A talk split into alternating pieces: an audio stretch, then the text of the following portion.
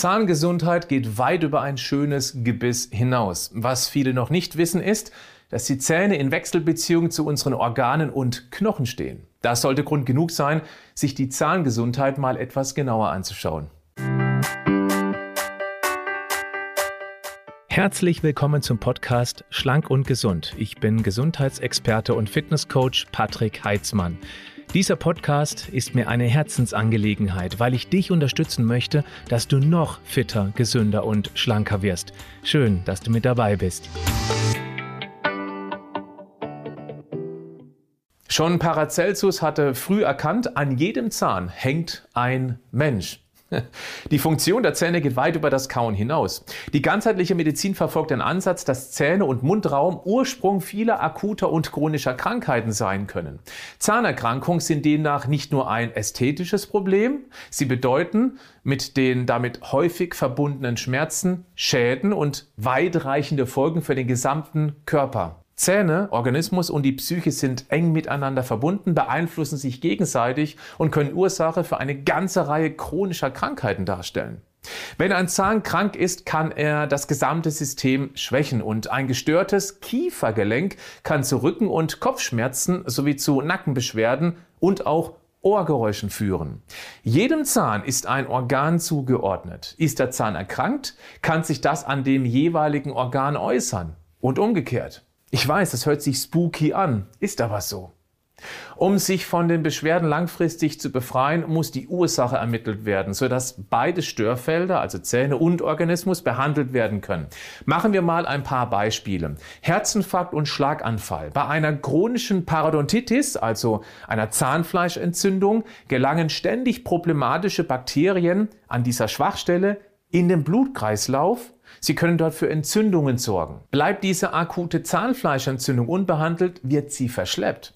Die Erreger dringen somit über lange Dauer und ständig in den Körper ein, wo sie das Risiko für Herz-Kreislauf-Erkrankungen und einen Schlaganfall erhöhen, weil diese Bakterien auf der einen Seite die glatte Gefäßinnenwand, die sogenannte Intima, aufrauen und dadurch verhärten kann und auf der anderen Seite die Gerinnungsneigung des Blutes beeinflusst. Die ständig im Körper kreisenden Entzündungsstoffe bewirken also ein Verhärten der Gefäßwände. Damit steigt der Blutdruck und das kann eben ganz am Ende zu einem Schlaganfall oder Herzinfarkt führen. Eine Paranoditis kann auch Erektionsstörung verursachen, wenn die Bakterien die Endothelzellen im Penis schädigen. Dann fließt das Blut nicht mehr so gut in das Vergnügungszentrum, um dort zu bleiben. Der Kollege bleibt dann einfach äh, liegen. Auch Depressionen stehen oft in Verbindung mit Zahnproblemen, weil die eindringenden Bakterien den Gehirnstoffwechsel beeinflussen können. Mal abgesehen von den großen Schmerzen in der Akutphase, die richtig schlechte Laune macht. Beachte auch, dass schlecht eingestellte Diabetiker Typ 2 aufgrund der hohen Blutzuckerwerte oft schwer angeschlagene Gefäße haben. Dann können auch die Zähne nicht mehr gut mit Nährstoffen versorgt werden, die gehen dann schneller kaputt. Es kommt eher zu Infektionen. Wer unter Migräne leidet und dagegen schon alles Mögliche versucht hat, ohne Erfolg, eine Fehlstellung des Kiefers kann einen ungünstigen Einfluss auf die Körperhaltung haben, was dann wiederum Verspannungen auslösen kann, die dann diese Migräne triggern. Es gibt Zahnärzte, die Vermessungen des Kiefers anbieten. Das könnte helfen, denn wer seinen Feind kennt, der kann angreifen. Okay, ein nicht optimal justierter Kiefer kann mit der Zahnbürste nicht in Position geschrubbt werden. Da braucht es zum Beispiel eine Spange bzw. eine angepasste Beißschiene für die Nacht. Aber für die Zahnhygiene da können wir eine ganze Menge tun. Grundsätzlich ist ein regelmäßiger Zahnarztbesuch unbedingt wichtig, weil dann potenziell Karies oder Zahnfleischentzündung im Anfangsstadium erkannt und mit sehr wenig Aufwand beseitigt werden kann. Ja, ich weiß, dass viele Menschen regelrechte Panik vor dem Zahnarzt haben. Die Frage ist nur, will man das aushalten, bis die Beißer dramatisch weggefault sind? Mit meinen 47 Jahren bin ich ja auch schon lange am Start, war schon sehr oft beim Zahnarzt. Und weil meine Eltern bei mir als Kind nicht ganz so penetrant mit dem regelmäßigen Zähneputzen waren, musste ich früh so einiges machen lassen. Ja, schade, war völlig unnötig, wenn ich bzw. meine Eltern mehr auf Zahnhygiene geachtet hätten. Aber Es ist schon erstaunlich, was sich bei den Behandlungs- und vor allem Betäubungsmethoden so alles getan hat. Die Betäubungsspritze, die merkt man heute so gut wie gar nicht mehr. Das beruhigt, finde ich. Okay, jetzt aber zur Vorsorge. Mindestens zweimal täglich Zähne putzen, mindestens zwei Minuten lang. Ich finde elektrische Zahnbürsten klasse. Genauso wichtig ist Zahnseide und auch Zahnzwischenraumbürstchen. Ich nehme die beiden täglich im Wechsel. Nimm eine richtige Zahncreme. Vorsichtig solltest du mit Creme sein, die die Zähne angeblich weißer machen. Oft enthalten die Schleifkörner, die den Zahnschmelz auf Dauer abschmirgeln können.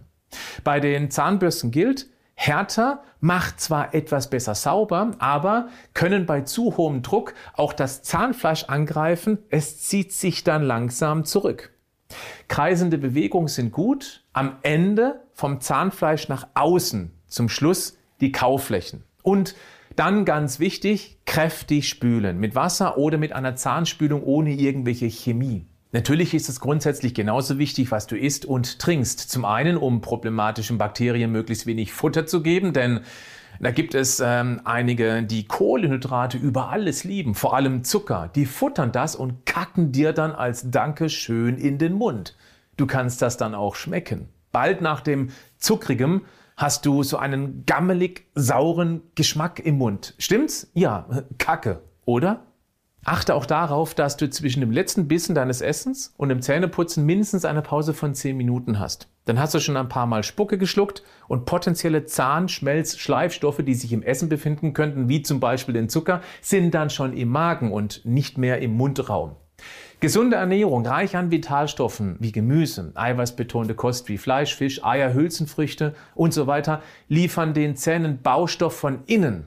Da ist Calcium ganz wichtig, was zum Beispiel in grünem Blattgemüse steckt, aber auch Magnesium spielt eine ganz große Rolle und Vitamin D, weil es hilft, besser Calcium aufzunehmen, das dann in die Beißer eingebaut wird und sie von innen heraus stark macht. Es spricht doch nichts gegen zuckerfreie Kaugummis für unterwegs, vor allem wenn du was gegessen hast, bevor die Bakterien Kacke im Mund vor sich hingammelt. Neutralisiere das mit einem zuckerfreien Kaugummi, das äh, ist besser. Und wenn du deine Zähne gezielt mit hochwertigem Baumaterial stärken willst, neben den eben genannten natürlichen Quellen empfehle ich dir auch Calcium aus der Sango Meereskoralle von Vita Moment, genauso wie das Magnesiumcitrat. Ich verlinke dir das mal in die Show Notes dieses Podcasts. Dort findest du auch Vitamin D in Kombination mit K2 in der besonders hochwertigen MK7 Alltransform. Das K2 hilft, das mittels Vitamin D resorbierte Calcium Richtung Knochen und natürlich auch Richtung Zähne zu lotsen, damit die von innen heraus stark werden können. Und beachte auch, dass Vitamin C ganz besonders wichtig für die Gesundheit des Zahnfleischs ist und viele unter einem Vitamin C-Mangel leiden. Falls du mit dem Zahnfleisch Probleme haben solltest, dann mehr zuckerarmes Obst essen oder einfach mal konzentriert zum Testen, ob das dann schnell besser wird als hochwertige Nahrungsergänzung. Teste mal eine Packung lang Vitamin C. Das könnte sehr interessant werden, damit du morgen noch kraftvoll zubeißen kannst. Äh, Moment, den Slogan, den kenne ich irgendwoher. Du auch? Bleib gesund, aber mach auch was dafür.